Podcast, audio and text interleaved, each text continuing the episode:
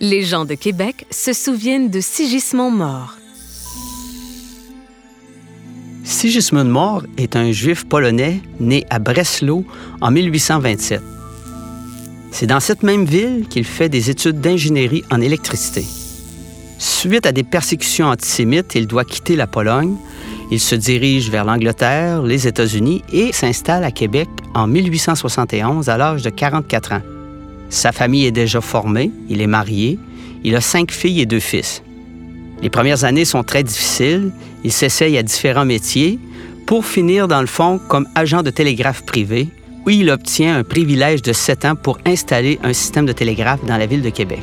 Pendant un an, il devient agent de la compagnie de téléphone Bell et il doit s'opposer à cette époque-là à d'autres compagnies de téléphone, entre autres l'invention de Cyril Duquette à Québec, qui lui travaille pour une compagnie opposée. Après s'être intéressé au télégraphe et au téléphone, Sigismund Mort va s'intéresser à l'invention du siècle, la lumière électrique. Il veut construire la première centrale électrique à Québec sur la chute Montmorency. Et surtout, il veut que cette centrale électrique produise de la lumière pour la ville de Québec. Donc, durant l'année 1885, il travaille à la construction de cette centrale et surtout au lien entre la centrale et la terrasse du frein. En septembre 1885, il décide d'organiser une grande exposition de lumière électrique sur la terrasse du frein pour montrer les mérites de son invention. Plus de 20 000 personnes se rassemblent sur la terrasse du frein pour assister à la première représentation d'exposition de lumière électrique à Québec. Il invite le lieutenant-gouverneur à lancer l'exposition en pesant sur une sonnerie électrique qui active le système et voilà que 34 luminaires éclairent pour la première fois la ville de Québec. Les journalistes qui couvrent cet événement ce soir-là nous disent que l'aspect de la terrasse a été transformé à ce moment-là par une baguette magique et les acclamations ont éclaté de toutes parts, réveillant les échos paisibles de la nuit.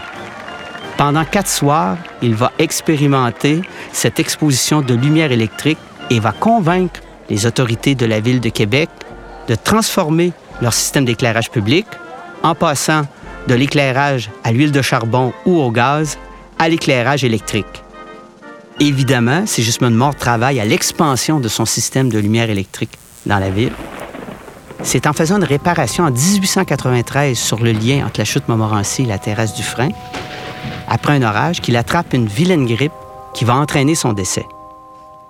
Les gens de Québec sont bien attristés, on lui fait des funérailles et son corps sera inhumé à New York parce qu'une partie de sa famille réside déjà à New York. Le Québec Chronicle du 16 décembre 1893 nous dit de Sigismund Mort qu'il a été un des citoyens les plus entreprenants et respectés de Québec. Il a été le pionnier du système téléphonique et électrique de la vieille capitale et il a ouvert les sentiers du progrès scientifique. L'épigraphe en mémoire de Sigismond Mort est situé au 1 rue Sainte-Ursule dans l'arrondissement de la cité Limoilou.